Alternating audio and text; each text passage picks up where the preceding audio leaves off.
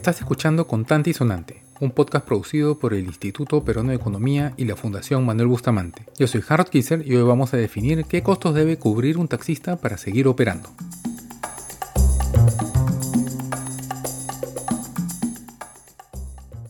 Ahora en la pandemia varios de nosotros pudimos observar cómo es la ciudad sin carros. Algunos incluso lo han celebrado, cuestionando por qué no se prohíbe el uso de automóviles más días, que es una propuesta bastante problemática en realidad. No obstante, el hecho de que el tráfico en nuestra ciudad sea un desastre es algo innegable. Todos lo sufrimos constantemente de distintas maneras. Y en el medio de este desastre se encuentran las alternativas que tenemos para movilizarnos. Está la bicicleta, está la combi, está el taxi, está el caminando, etc. Nosotros no nos damos cuenta, pero en el Perú el servicio del taxi es relativamente barato en comparación a otros países. Pero ¿es suficiente para que los taxistas puedan asumir sus costos de funcionar? ¿Todos los costos? ¿De qué costos estamos hablando?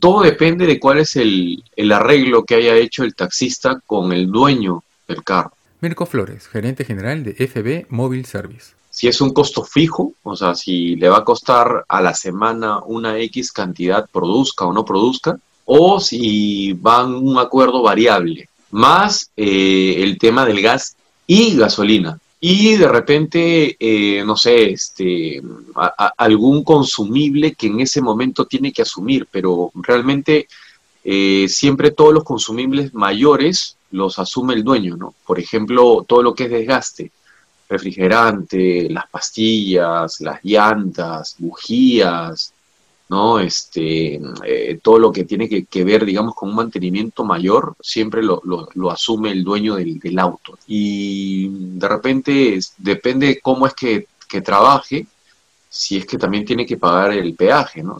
Por ejemplo, ¿no? Si trabaja con aplicativos, el celular. El, celular, eh, digamos, los megas eh, son muy importantes, porque si trabajas con aplicativo, no tienes megas, pues no, no trabajas, no, no chambeas, es un día perdido. Entonces es importante el plan de, que tengas en tu celular. Mira, por ejemplo, un costo que, se me estaba pasando era la multa. La multa, eh, pues sí la asume el taxista. Y dependiendo la multa, porque, por ejemplo, a veces hay multas eh, y dependiendo del distrito, te llevan al depósito.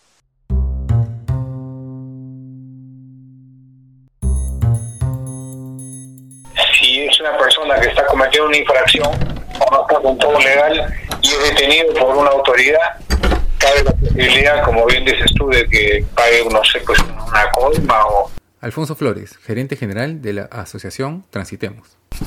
O en todo caso, en algunos sitios las ciudades del interior está conocido, en caso de Trujillo, Chiclayo, donde había mafias enteras que que les cobran cupos en la calle y les ponen una, una etiqueta en el parabrisas para saber si están pagando o no están pagando a las mafias.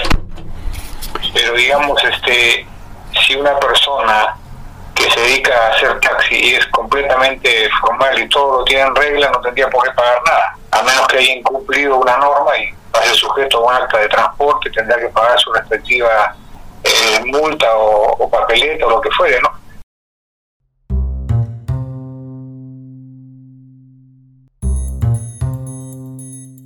Entonces, cuando uno tiene una empresa o una pequeña operación, uno tiene ingresos y costos.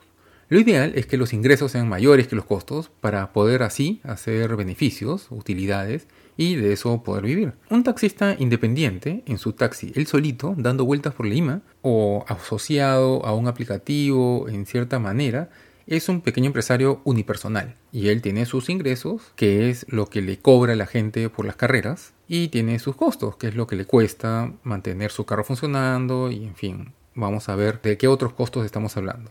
Dejemos de lado los pagos que hacen algunos taxistas en asuntos ilegales para otro episodio. Entonces, si gasta más en gasolina y en todo lo que necesita para seguir funcionando que el dinero que saca haciendo carreras, no tendrá mucho sentido que siga siendo taxista. Mejor será que se dedique a alguna otra cosa porque resulta que como taxista no está haciendo dinero. No está pudiendo vivir de eso. No obstante, hay costos y hay costos. Hay que tener eso en claro, porque uno podría seguir funcionando a pesar de que no los cubre todos. Por ejemplo, sin gasolina no puedo seguir operando. El carro simplemente no avanza, pero puedo seguir operando sin rueda de repuesto, por ejemplo.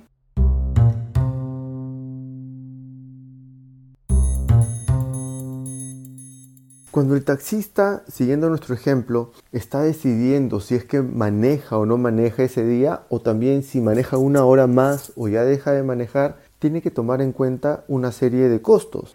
Manuel Barrón, doctor en Economía e investigador del Centro de Investigación de la Universidad del Pacífico. Este cálculo no es nada simple y también tiene que pensar eh, en qué tipo de viajes le van a pedir sus pasajeros. Le pueden pedir viajes cortos, viajes largos, puede haber mucho tráfico, poco tráfico y todo eso es bastante difícil de, estimar, pero asumamos que el taxista por su gran experiencia ya sabe más o menos cómo hacer esto al tanteo o tiene una idea bastante cercana de los costos y los ingresos que puede obtener en una hora. Entonces, en base a eso puede decidir si maneja o no. Pero ese no es el costo total. Si es un auto propio, a la larga va a tener que hacerle mantenimiento al auto. Entonces, el costo del mantenimiento también debe ser incorporado en los costos diarios. Es difícil hacerlo, pero en teoría debería ser hecho. Deberían ser tomados en cuenta estos costos. Si es un carro alquilado, bueno, tendrá que pagar además de la gasolina el alquiler, ¿no? Además, este, hay otro tipo de costos que los economistas denominamos el costo de oportunidad, que es el nivel de ingresos que obtendrías en una actividad alternativa. Y esto depende de cada persona, ¿no? Si tienes, si podrías hacer un emprendimiento o si es que podrías trabajar en otro sector. Eh, tendrías que, comparar ese ingreso con el ingreso neto después de todos estos costos para ver si realmente te conviene salir a trabajar ese día eh, como taxista o si te conviene hacer otra cosa.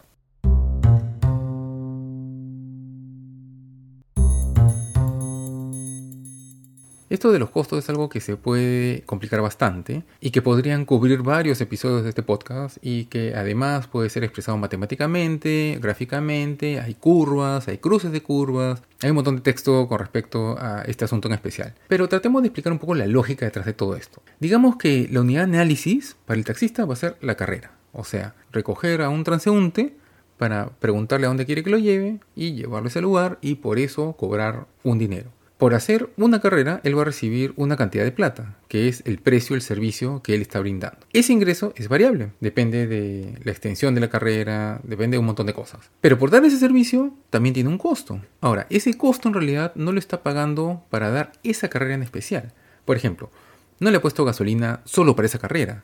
Ese taxista le puso gasolina para estar dando vueltas todo el día y durante el día le va a seguir poniendo gasolina en la medida en la cual necesite ponerle más gasolina. Pero no le ha puesto gasolina específicamente para esa carrera. Entonces, lo que vamos a hacer es tomar todos los costos que asume en un día, gasolina, aceite, todo, y lo vamos a dividir entre el número de carreras que dará ese día. A ese costo promedio en economía lo llamamos costo medio. Y tiene que ser igual o menor que el precio de la carrera, o el taxista no le va a salir a cuenta darle el servicio. Pero hay otra consideración que tiene que hacerse. Si uno está a una hora del día o de la noche, hacer una carrera adicional va a acarrear un costo adicional. O sea, yo podría simplemente dejar de operar y no tener más costo, guardar el carro y listo, o seguir dando vueltas para poder captar una persona más para poder hacer un poquito más de plata. Ese costo adicional que se paga por una carrera adicional se llama costo marginal. En la negociación que tenga con el potencial cliente que me paró en la calle, el taxista no puede bajar el precio menos que eso,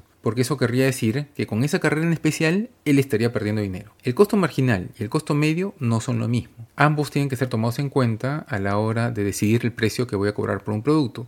En el caso del taxista, es la carrera, en el caso de un carpintero puede ser una mesa, en el caso de un mecánico puede ser el servicio mecánico. Esa consideración hay que tomarse en cuenta porque si no puede cobrar por lo menos ese nivel del que estamos hablando para poder cubrir el costo marginal por un lado y el costo medio por el otro, no le va a salir a cuenta seguir operando y va a tener que cerrar. Entonces, acuérdense de eso cuando escuchen autoridades, congresistas, ministros diciendo, no importa, vamos a poner este costo adicional a los empresarios porque igual nunca van a quebrar, igual lo pueden pagar. Ahí están los beneficios laborales adicionales que se inventan cada cierto tiempo, por ejemplo, o los seguros que les obligan a contratar algunas empresas en algunos rubros, o impuestos municipales que a veces aparecen, y todos esos conceptos con los que se salen cada cierto tiempo pensando que las empresas pagan nomás. Como lo estamos viendo, no es así.